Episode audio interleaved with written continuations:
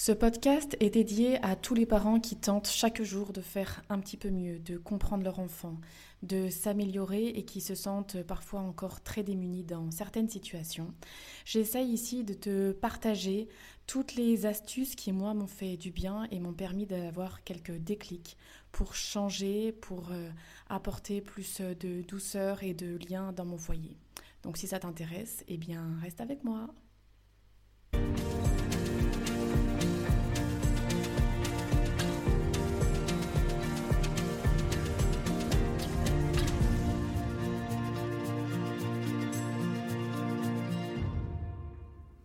Salut, moi c'est Coralie. En tant que femme intuitive et connectée, j'ai à cœur de vous transmettre les enseignements que je reçois de la vie, de mes guides.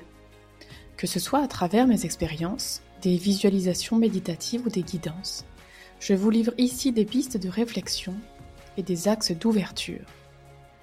Vivre en conscience, le podcast qui vous ouvre les portes de votre intériorité en toute conscience. Laissez le flot traverser votre corps et vous nourrir Inspirez-vous, détendez-vous et ne gardez que le meilleur, ce qui vous remet à l'essentiel. Ne soyez pas sévère, ne vous jugez pas, car vous êtes le fruit de l'univers. Amusez-vous et bonne écoute.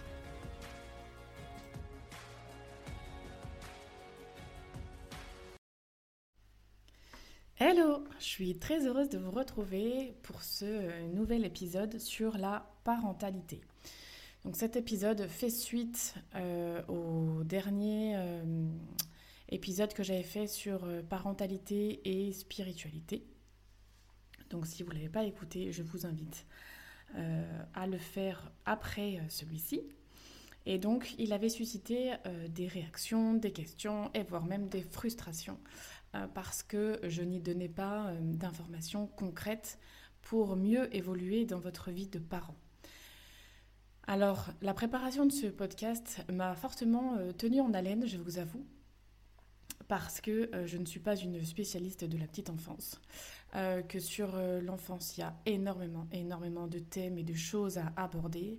Et j'ai donc pris le parti dans ce podcast de vous partager tout simplement les infos que moi-même j'ai pu euh, entendre euh, et qui m'ont vraiment créé des qui m'ont donné des réponses et qui m'ont créé des déclics intérieurs pour faire mieux.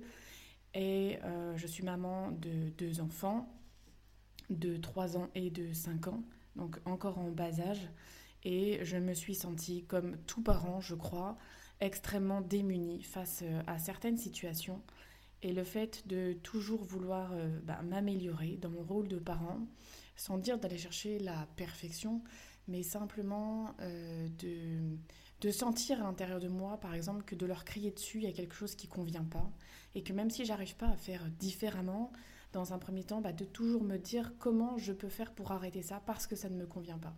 Donc comment je peux changer des schémas qui semblent être les mêmes chez tout le monde, mais pour autant, il y a quelque chose à l'intérieur de moi qui me dit qu'il y a d'autres solutions et qu'il y a d'autres possibilités.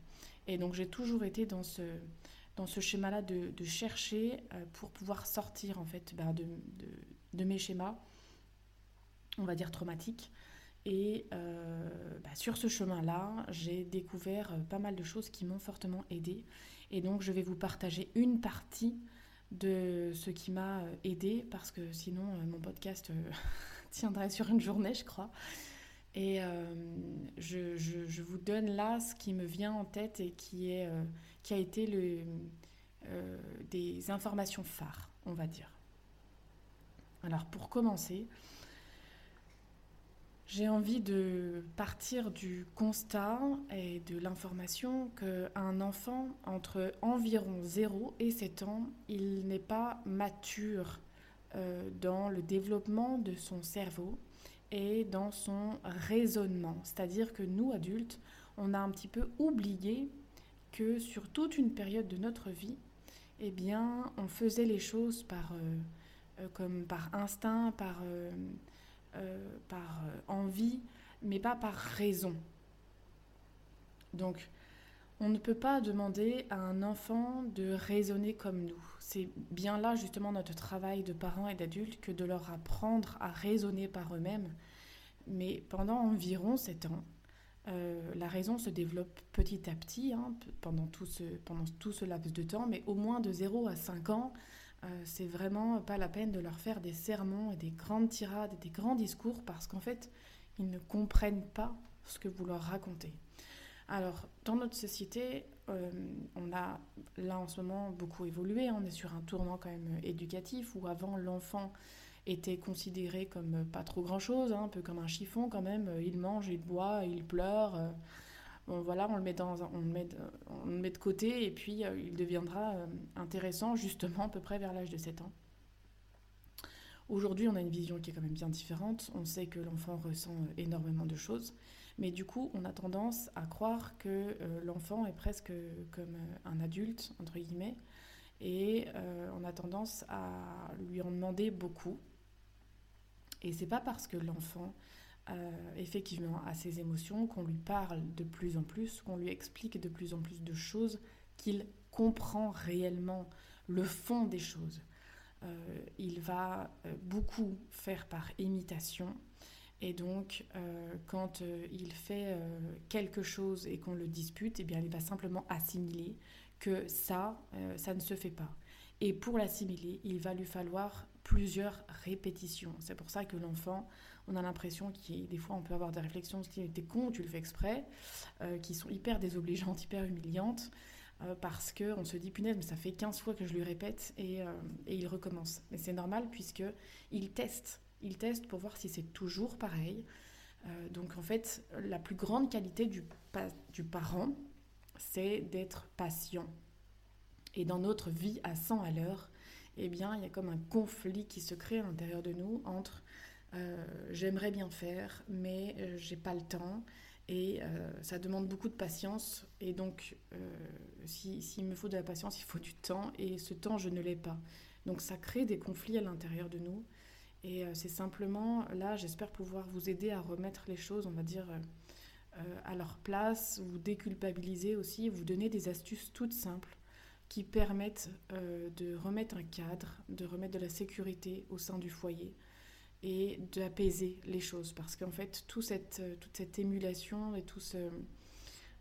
bien souvent, le, mal-être que ressentent du coup les parents et les enfants, c'est en réalité une, notion d'insécurité euh, intérieure parce que euh, les limites, le cadre ne sont pas clairs, ça bouge tout le temps, on est toujours à droite, à gauche. Et pour l'enfant, ça, c'est euh, pas facile à, gérer et à appréhender.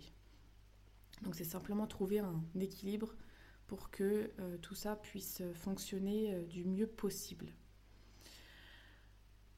Alors, le premier exemple que j'ai envie de, de, vous donner, c'est que, par exemple, dans un magasin, on entend énormément de parents complètement démunis par le fait que les enfants sont agités, font des crises, sont pas tenables. En réalité, un enfant, il n'a rien à faire dans un magasin. Un enfant a besoin vraiment d'être sécurisé. Euh, c'est le parent euh, qui protège et qui apporte cette sécurité intérieure que l'enfant n'a encore pas et le fait de l'emmener dans des endroits qu'il ne connaît pas, où il y a beaucoup de monde, où il y a beaucoup d'énergie qui, euh, est euh, inconnue, environnante, les insécurise euh, fortement.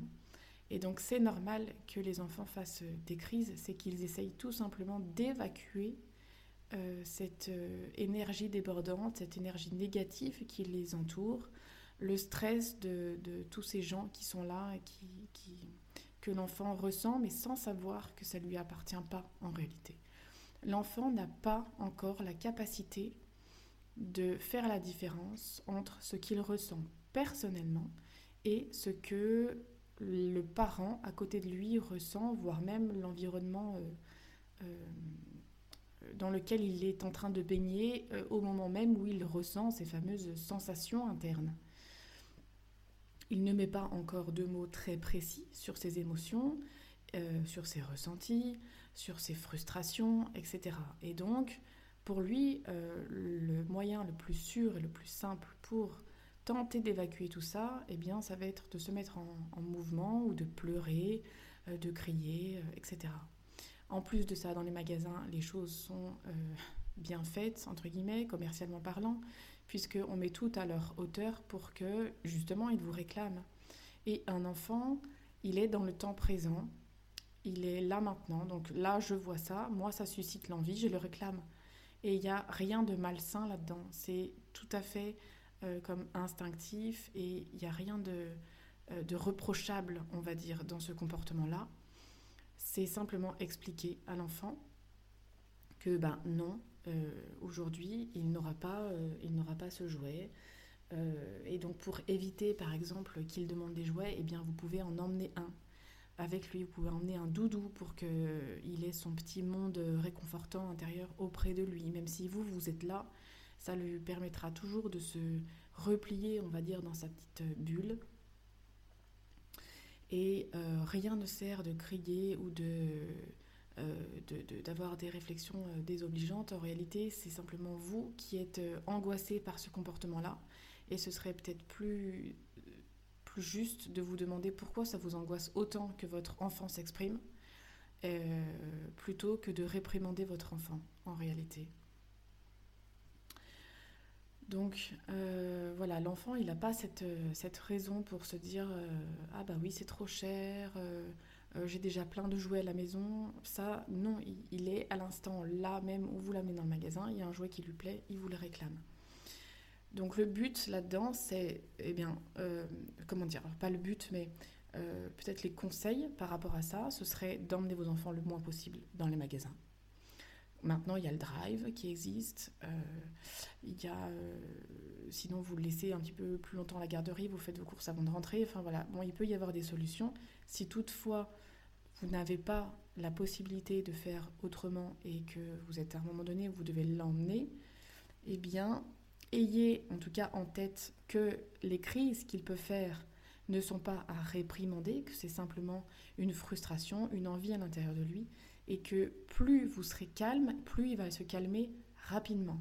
Si vous aussi vous montez dans les tours, ça va faire qu'empirer l'angoisse de l'enfant, puisque en réalité, il sent votre angoisse et donc il va essayer d'éliminer votre propre angoisse, puisqu'il ne fait pas la différence entre ce qui vous appartient de ce qui lui appartient personnellement.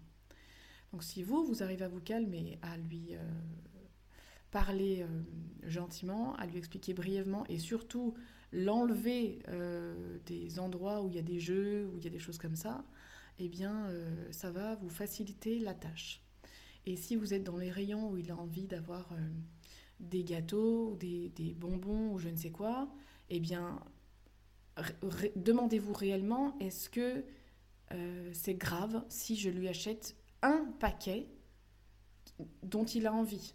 Vous pouvez simplement dire, ok, je te donne la possibilité de choisir un, un truc qui te fait plaisir, et ça peut être autant euh, du jambon blanc qu'un paquet de bonbons, à la limite, si... Euh, si, ça peut mettre tout le monde d'accord et si vous pouvez trouver un équilibre dans les seules fois où vous êtes obligé d'aller au magasin avec vos enfants, c'est pas dramatique si euh, vous leur dites euh, de choisir quelque chose, voire même au contraire, avant même de rentrer dans le magasin, vous pouvez poser la limite, le cadre, on reviendra là-dessus après, de dire ok, je sais que c'est pas forcément un endroit hyper intéressant pour toi d'aller dans les magasins, c'est pas très drôle, il faut pas trop courir, il faut pas trop bouger, donc je sais que c'est pas drôle pour toi, et du coup, ce que je te propose, c'est que tu choisisses une chose qui te fait plaisir dans le magasin. Après, vous mettez le cadre. Soit c'est un jouet, soit c'est euh, de la nourriture, euh, enfin voilà, peu importe. Vous pouvez aussi lui demander, selon l'âge, euh, tiens, qu'est-ce que tu aurais envie de manger? Dis-moi le menu que tu aurais envie et on va acheter en fonction de ce que tu as envie. Et ça va investir l'enfant. Il va se sentir grand, il va se sentir investi, on va porter l'attention sur lui et donc forcément, ça va euh, susciter l'interaction, du lien avec vous aussi. Ça crée le lien plutôt que euh, de se mettre dans la disposition que l'enfant doit être dans le chariot, ne pas bouger, euh, se taire, ne rien toucher. Imaginez un peu quand vous fait ça à vous en tant qu'adulte, vous apprécieriez pas. Et bien en fait, l'enfant, c'est exactement pareil. Voilà. Sauf que vous, vous avez la raison pour vous dire que c'est peut-être normal si on vous demande ça, ou pour euh, je sais pas trop quoi, en tout cas pour vous raisonner, l'enfant, il n'a pas ça. Voilà. Autre chose, euh, un autre conseil, on va dire, par rapport à ça, euh, je vous ai fait un podcast euh, dernièrement sur la bulle de lumière et les fois où j'ai besoin d'aller dans le magasin ou dans un autre endroit du monde. Là, je vous prends l'exemple du magasin, mais ça peut aussi être, euh, ne serait-ce que si vous les emmenez dans un parc, ces parcs de jeux fermés, où il y a énormément d'autres de, enfants, énormément d'énergie, et où il y a aussi peu de lumière qui passe. Et malgré tout, le fait que ces bâtiments restent dans le noir, c'est-à-dire sans lumière euh, naturelle, euh, les énergies ne peuvent pas euh, être nettoyées, circuler, et, et, du coup elles sont stagnantes et pas, pas très agréables à ressentir à l'intérieur de nous. Ce qui peut vous expliquer aussi par exemple pourquoi vous, vous êtes stressé quand vous allez faire vos courses, tout simplement. Donc le fait de proposer à vos enfants de faire cette bulle de lumière peut les aider à justement se préparer, à se mettre dans un cocon sécuritaire, on va dire, à l'intérieur d'eux, et ça peut les, apaiser. Encore une fois, ça crée du lien et si vous sentez qu'ils partent un petit peu dans les tours, eh bien vous pouvez simplement leur rappeler, tu sais, rappelle-toi, mets-toi dans ta bulle de lumière, il y a beaucoup de monde, il y a beaucoup d'énergie, il y a beaucoup de stimulation. Je sais que c'est pas facile pour toi, je te propose de refaire ta bulle de lumière. Donc voilà, ça vous fait déjà plusieurs euh, petites astuces par rapport à ces euh, environnements-là qui sont, euh, qui sont pas faciles pour eux euh, à gérer. Et, sur euh, cette petite anecdote, quand j'ai proposé ça à ma fille de 3 ans et demi, il y a quelques mois en arrière, elle a fait sa bulle, alors elle m'a fait trop rire en plus, bref. elle y a mis vraiment beaucoup de cœur pour le faire et j'ai adoré la façon dont elle a fait ça. Et la fois d'après, on est allé dans un magasin, donc je sais pas si c'était une ou deux semaines plus tard, elle m'a dit d'elle-même Maman, je peux faire ma bulle de lumière. J'ai trouvé ça juste génial parce que ça veut dire qu'à l'intérieur d'elle, elle a compris que ça lui avait fait du bien. Et elle a assimilé le fait que quand je vais dans un endroit où il y a du monde, euh, cette bulle de lumière m'a fait du bien. Et du coup, euh, j'ai pris l'habitude, même le matin avant d'aller à l'école, parfois je leur propose de le faire. J'ai pas toujours le temps. Et elle me le demande pas quand elle va à l'école, donc elle en a certainement moins besoin. Mais à chaque fois qu'on va dans un magasin, elle me le, elle me le redemande tout le temps. Et, euh, et du coup, voilà, je, je, trouve ça euh, émerveillant. Et, et, ce lien-là, vraiment, il est euh, indescriptible. Ça, ça crée quelque chose à l'intérieur de vous et à l'intérieur de l'enfant qui est, qui est vraiment magnifique. Donc voilà, après, à vous de trouver ce qui fonctionne avec votre enfant, euh, avec vos propres croyances aussi. Parce que par exemple, mon mari, quand je parle de de lumière, euh, il lève les yeux au ciel. Euh, donc vraiment, le but de ce podcast, c'est simplement d'ouvrir un petit peu le champ des possibles chez vous et d'essayer, surtout vraiment d'essayer tout un tas de choses qui va fonctionner dans votre famille à vous, qui fonctionnera peut-être pas dans celle du voisin, et des choses qui vont fonctionner aussi avec un enfant, ne fonctionnera peut-être pas avec l'autre, parce qu'ils sont tous différents et ils ont tous des besoins différents. Et cette fameuse bulle de lumière, par exemple, eh bien, mon fils ne veut pas euh, la faire. Il émet des réticences, mais intérieurement, je le vois, il l'a fait quand même. Il l'a fait à sa façon, mais mon fils aime décider de, comment il le fait, etc. Il est, euh, il est vraiment très engagé là-dessus, et donc il n'aime pas trop euh, écouter mes conseils en réalité les écoute, mais il, les met à sa sauce et il est content comme ça. Donc voilà, laissez faire aussi à votre enfant le, plus possible. Vous donnez des axes, vous donnez des pistes et libre à votre enfant de les prendre ou non. C'est jamais une obligation. Voilà. Du coup, je voulais rebondir sur autre chose. Euh, j'ai perdu euh, le fil. Euh, ce que je voulais vous dire, c'est que l'enfant au départ, euh, jusqu'à environ 2-3 euh, ans. Alors il y a plusieurs étapes hein, dans le développement de l'enfant. Il y a déjà vers euh, environ 9 mois. Pendant 9 mois, de, la naissance à 9 mois, votre enfant va ne pas savoir qu'il est une personne. Pour lui, il est la mère. Il a été dans le ventre de la mère. Et quand il en sort, ben, il ne comprend pas vraiment qu'il en sort. Donc c'est pour ça qu'il a besoin de beaucoup de, câlins, d'affection, d'être dans vos bras. Euh, il n'est absolument pas autonome dans quoi que ce soit. Il dépend de vous entièrement et il n'a pas cette, euh, voilà, cette notion qu'il est une personne à part entière. Donc tout ce que vous vivez, il le vit et il le prend comme acquis personnel. Pour lui, c'est lui qui le vit. Donc si vous êtes stressé, par exemple, eh bien l'enfant, de façon instinctive, va se dire si maman est, est stressé, c'est qu'il y a un danger. Et donc tout ça va s'engrammer à l'intérieur de l'enfant en fonction de votre propre vécu, de vos propres angoisses. Et euh, vers 2-3 ans, l'enfant comprend qu'il a véritablement un pouvoir de décision. Il a déjà compris qu'il était une personne à part entière, et là il y a une nouvelle étape qui se crée où il comprend que, que en fonction de ce qu'il dit, où ça se développe en même temps que son langage du coup, en fonction de ce qu'il dit et de ce qu'il exprime, eh bien, euh, l'adulte va réagir différemment. Donc c'est pour ça qu'il a une grosse période euh, de non, puisqu'il comprend qu'il est une personne et il s'affirme. À partir de ce moment-là, l'enfant va se considérer être comme l'adulte. À 2-3 ans, pour lui, il est comme l'adulte, il peut faire exactement la même chose puisqu'il comprend qu'il est une personne à part entière, qu'il a son pouvoir de décision, donc c'est le moment où il va commencer à vouloir débarrasser le lave-vaisselle, euh, mettre la table, euh, euh, passer l'aspirateur, etc. Dans ces moments-là, pareil, ne pas réprimander l'enfant en lui disant des choses comme non, tu es trop petit ou tu, tu, vas casser, enfin tu es trop petit encore à la limite, mais tu vas casser euh, c'est pas euh, c'est pas de ton âge, euh, tu sais pas faire, voilà, des, des, des, réflexions comme tu es pas capable, tu vas casser, tu sais pas faire, sont des réflexions à bannir le plus possible et plutôt d'accompagner l'enfant si vous avez les assiettes de la grand-mère qui vous tiennent fortement à cœur et que vous n'avez vraiment pas envie de casser, et eh bien dans ce cas-là, proposez-lui de mettre les couverts par exemple ou de mettre les verres, quelque chose qui est moins important pour vous et en ayant en tête malgré tout que ces assiettes, vous pouvez les casser pareil que votre enfant, en réalité. Donc c'est euh, faire attention de ne pas remettre toujours la, faute, l'angoisse en fait sur l'enfant pour pas que ça le, que ça le comment dire, perturbe et, traumatise en fait. Euh, et que ça lui crée euh, une cassure dans, dans, son développement et dans cette confiance en lui qu'il qu'il développe et dont il a besoin que vous le soutenez et non pas que vous le cassiez là-dedans. Par rapport aux jeux, aux activités qu'il aime bien faire, et euh, eh bien rentrer en interaction avec lui par rapport à ces choses qu'il aime bien. Par exemple, il y a quelque chose que j'ai compris très fort par rapport à mon fils, où il était, enfin il est compétitif euh, en fait de nature. Il veut être le plus fort, il veut démontrer que il est le plus grand, qu'il sait faire plein de choses.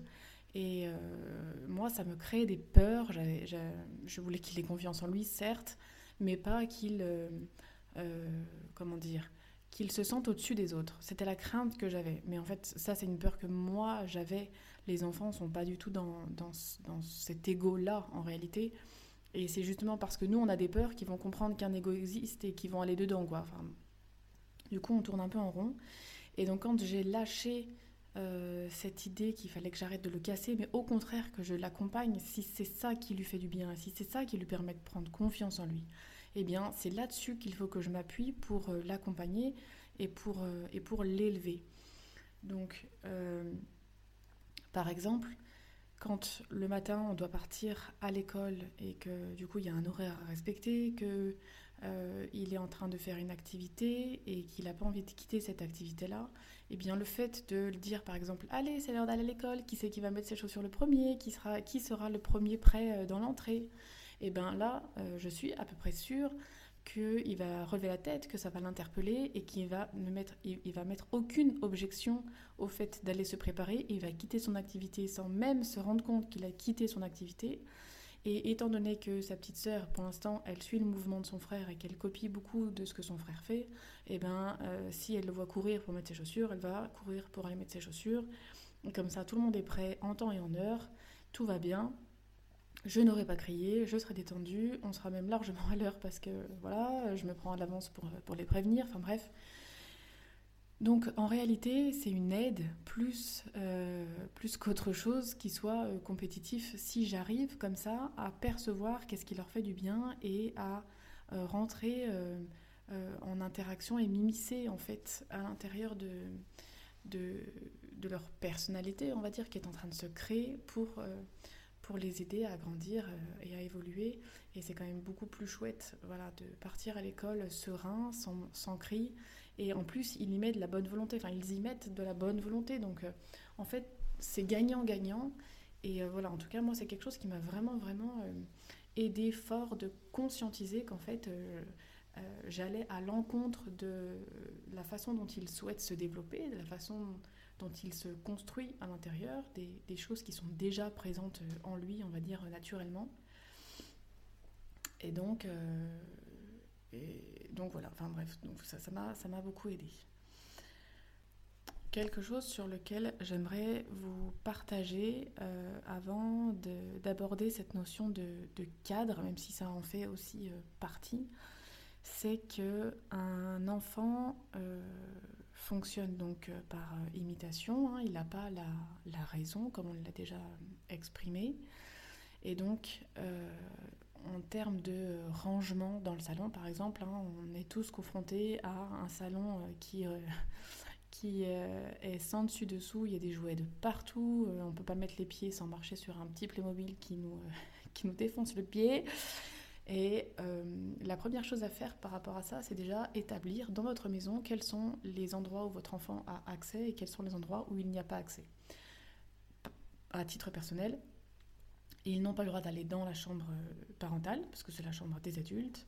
Euh, ils n'ont pas le droit de mettre des jouets dans la salle de bain, mis à part les jouets du bain, mais qui restent euh, dans un endroit précis de la salle de bain.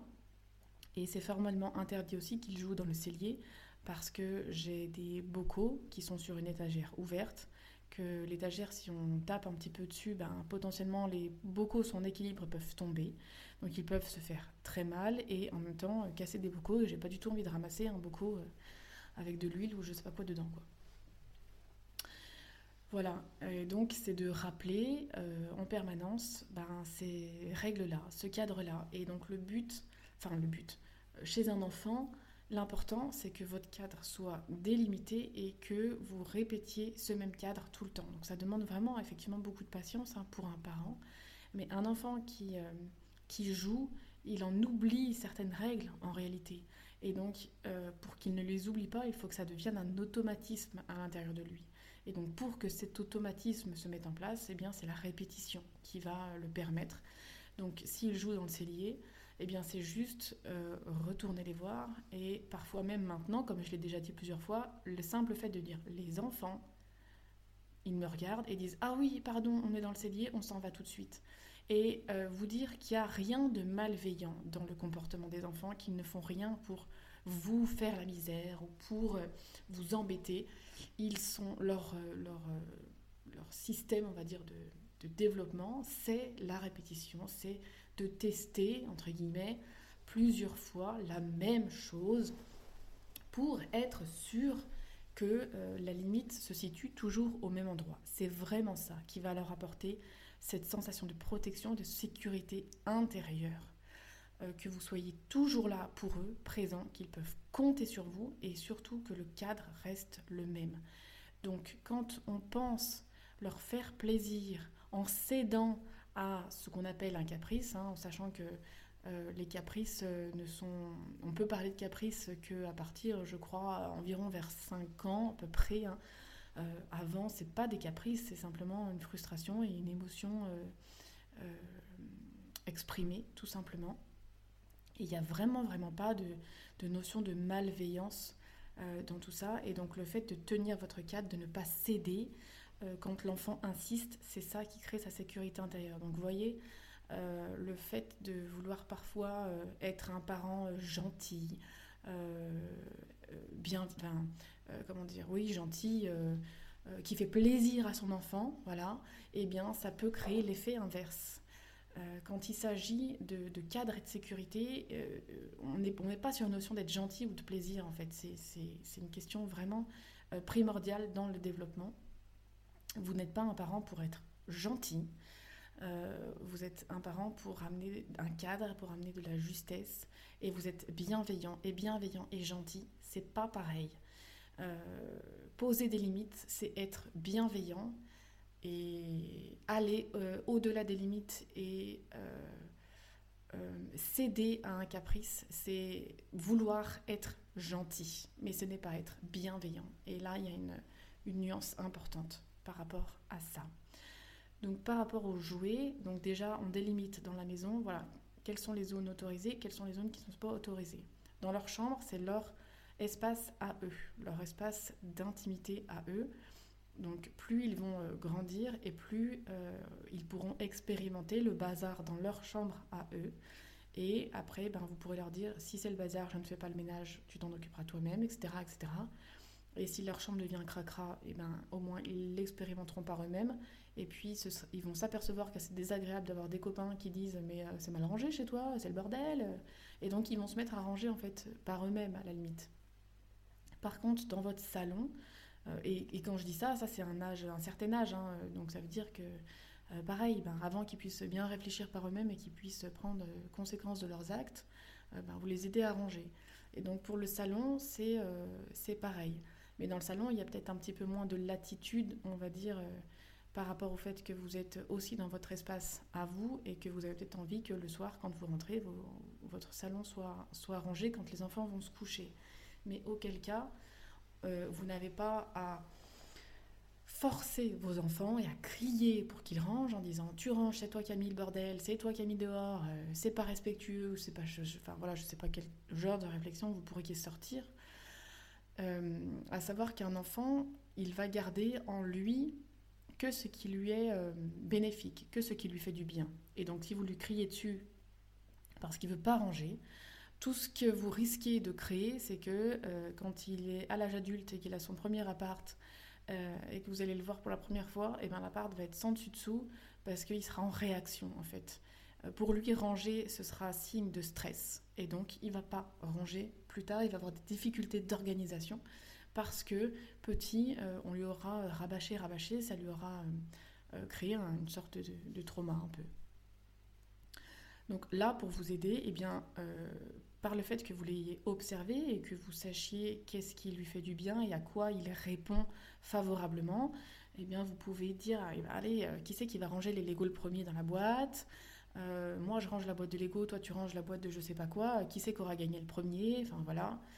Euh, d'essayer d'instaurer comme ça, euh, par le jeu, le rangement et de dire bon, bah, moi, je t'aide à ranger ça. Tu vois, le salon, là, quand on marche, on va se faire mal aux pieds. J'aime bien que le salon soit rangé. Eh bien, allez, toi, t'en fais un bout, moi, j'en fais un bout, on fait ensemble. Donc, euh, quand ils sont vraiment, vraiment petits, style 2 deux, ans par exemple, ben, c'est peut-être vous qui allez ranger le salon et pas l'enfant. Et parce que vous, vous rangez le salon, en fait, il va vous imiter. Il va faire comme le lave-vaisselle, comme euh, tout. Le lave-vaisselle, il voit que vous le rangez. Pourquoi il veut ranger le lave-vaisselle? Parce qu'il vous voit faire et il veut faire pareil. Donc, en fait, si vous voit ranger le salon, et eh ben, il va vouloir faire pareil. Et vous allez vous dire, ah ben, il est gentil, il m'aide. Non, il n'est pas gentil, il fait juste comme vous.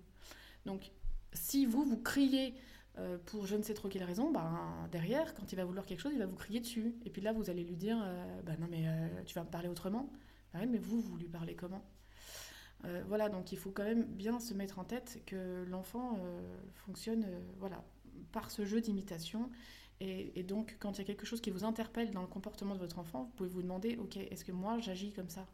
Qu'est-ce que je fais pour que mon enfant il le fasse? Parce que s'il le fait, c'est forcément que vous le faites d'une façon ou d'une autre. En tout cas, lui, il l'aura interprété de cette, euh, de cette façon-là. Alors pour euh, tenir le cadre, plusieurs choses. D'une part, ne pas répéter les choses euh, dix mille fois. C'est-à-dire, votre enfant, il saute sur le canapé. Vous lui dites une première fois, non, je t'interdis de sauter sur le canapé. Ou descendre ce canapé. Ok. Il continue, vous êtes obligé d'intervenir une seconde fois. La seconde fois, vous redonnez la consigne et vous donnez les conséquences qui vont avec. Par exemple, je t'ai demandé de ne pas sauter sur le canapé. Si j'ai besoin de revenir encore une fois te le dire, je te mets dans ta chambre. Si vous êtes obligé d'intervenir une troisième fois, vous le mettez dans sa chambre. Vous ne redites même pas la consigne.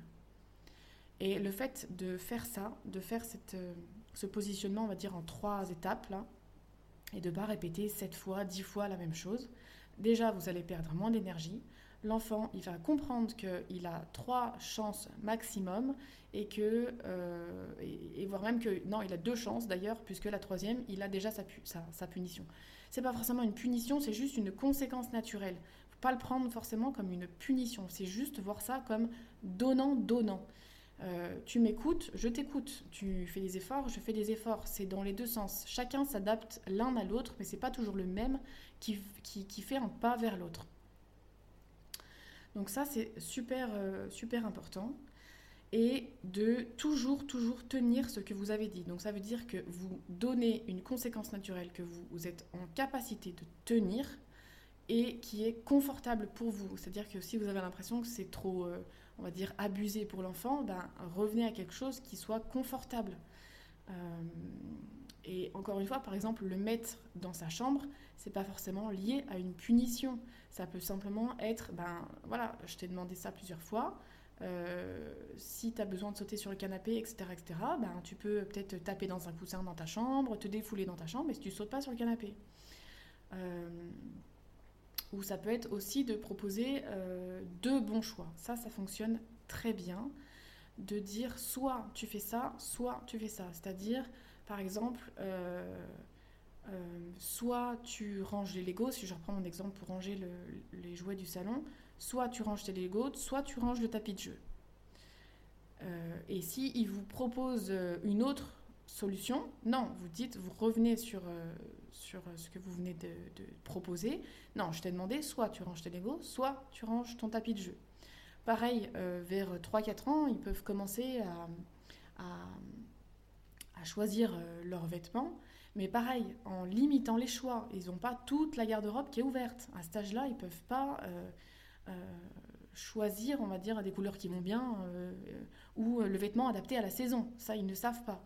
Donc, c'est tu mets ton t-shirt bleu ou tu mets ton t-shirt rouge. Et pareil, moi je vais mettre mon t-shirt jaune. Non, c'est ton t-shirt rouge ou ton t-shirt euh, bleu.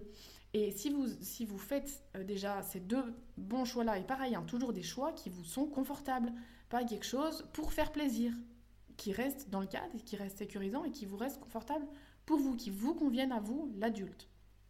Ne jamais oublier que c'est vous qui amenez la protection de la sécurité de l'enfant. Jamais.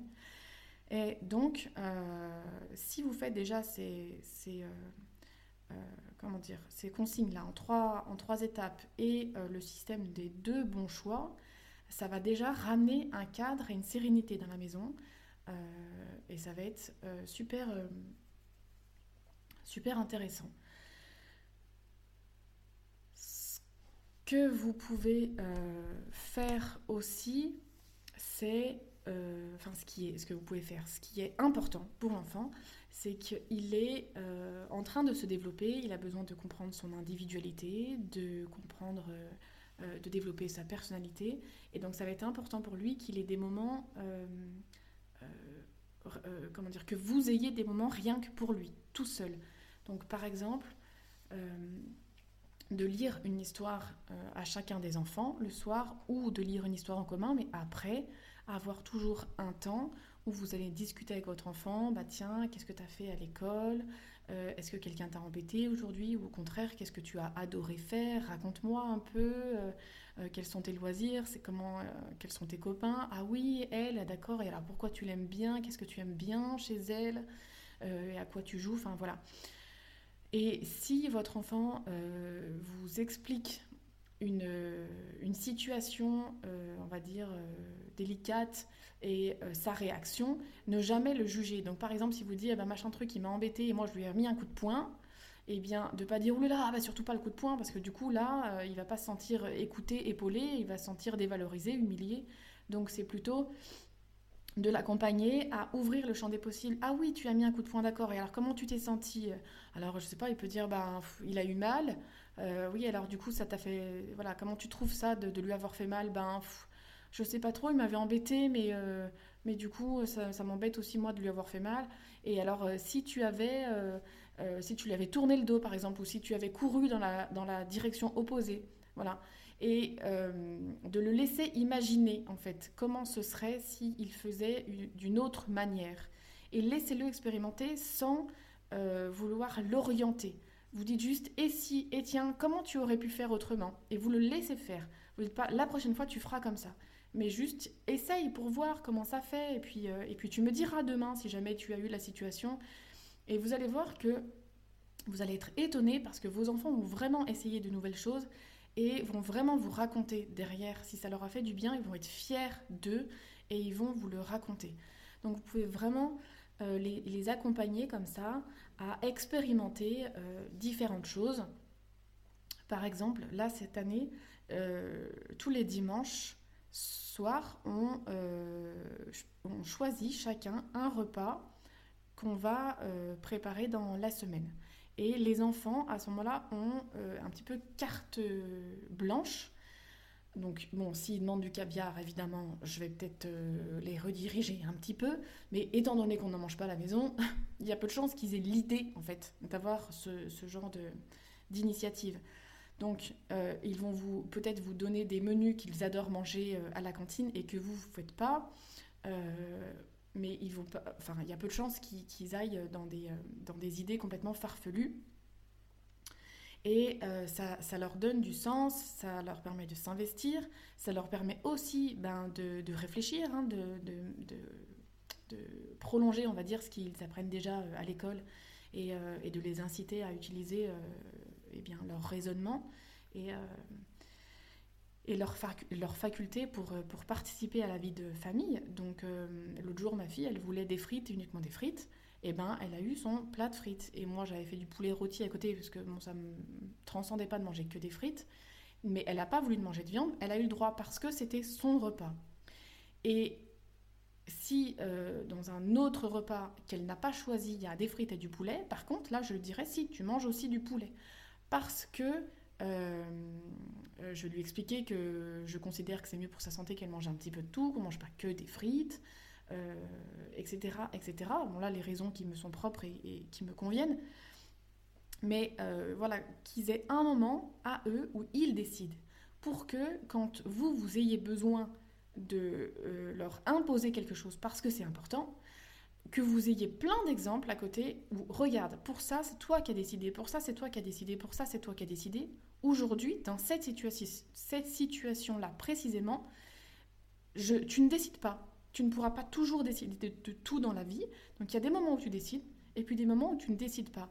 Et le fait que vous puissiez lui apporter la preuve qu'il y ait des moments où il est maître de ce qu'il fait, de ce qu'il décide, eh bien ça va le ça va l'aider en fait, il va pas se sentir soumis en permanence, il va comprendre qu'il y a des moments où il peut et des moments où il ne peut pas et n'hésitez pas à expliquer aussi vous dans la vie d'adulte euh, ce que vous faites parce qu'il n'y a pas trop le choix, euh, et, là où vous décidez de faire. Par exemple, moi je lui explique bien que à l'école, c'est la maîtresse qui décide et que j'ai pas trop mon mot à dire.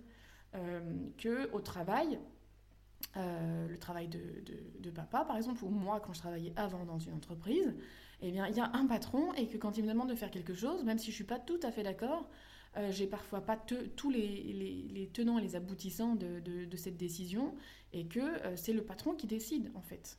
Donc de leur montrer que dans la vie d'adulte, comme ils s'identifient à l'adulte et que pour eux, ils sont comme déjà un espèce de petit adulte, hein, pour eux, à partir du moment où ils ont développé leur, leur personnalité et, leur identité propre, qu'ils ont compris qu'ils étaient une personne à part et qu'ils ont cette fameuse sensation d'être déjà un adulte, qu'ils peuvent faire comme les adultes, eh bien c'est de leur permettre de comparer, de faire des analogies entre moi je te demande de faire ça parce que moi aussi dans la vie je suis euh, euh, confrontée à ça. Et donc c'est mon rôle que de t'apprendre à, comprendre ça et, à, voir, à se rendre compte que tu ne peux pas toujours faire ce qu'il te plaît. Quoi. Euh, voilà ce que je voulais vous transmettre euh, globalement. Euh, sur les, choses qui m'ont vraiment personnellement aidé à faire des prises de conscience, à changer des, choses et à amener vraiment du lien dans, dans, ma, dans ma relation à mes enfants.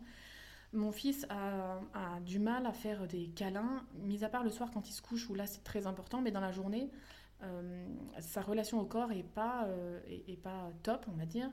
Et, euh, et du coup, tout ce qui est tactile, tout ça, c'est pas, pas son truc.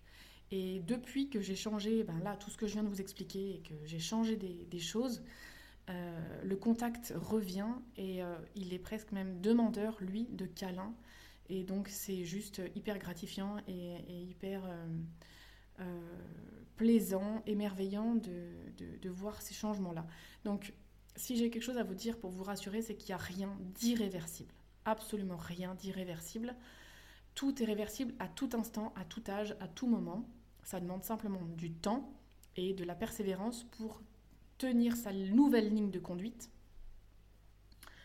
Euh, et c'est quelque chose que, que j'observe moi dans mon travail où j'ai déjà reçu des parents euh, qui s'en sortaient pas avec leurs enfants, qui ne les comprenaient plus, où le lien était de plus en plus distant, voire même coupé.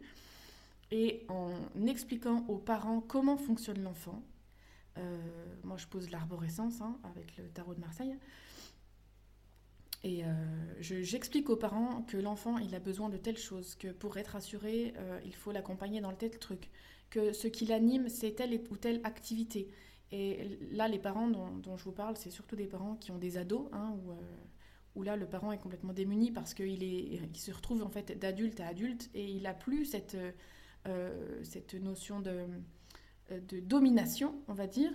Et donc, c'est là où ça devient le plus compliqué.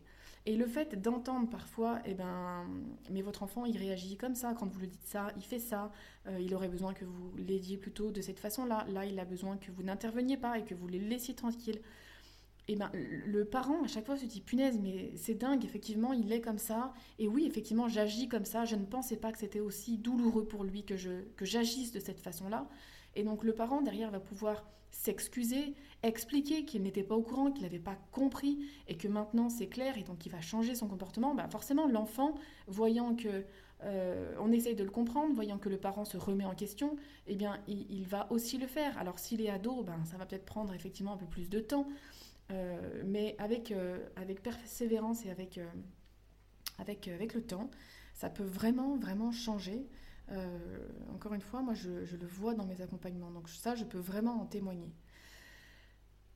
Euh, et une chose aussi, c'est que euh, dans tous les bouquins euh, de développement de l'enfant, ou, peu importe le bouquin que vous allez lire, à, chaque fois, vous allez forcément voir un paragraphe ou une fin de paragraphe où ça va être marqué si vous vous sentez en difficulté, allez voir un psychologue. Donc n'hésitez pas à vous faire aider, que ce soit par un psy ou par une personne comme moi par exemple peu importe là où ça vous appelle, là où c'est le plus confortable, mais ne restez pas euh, dans cette notion d'être démuni comme ça et d'attendre que ça passe, parce qu'en réalité, euh, ça passe pas vraiment. Les traumas s'installent et puis, euh, et puis ça va ressurgir à un moment donné. Donc vraiment, être parent, c'est pas évident. On n'a pas d'école de parents. Et donc j'espère dans ce podcast vous avoir ramené quelques éléments de réponse, mais ça ne fait pas tout.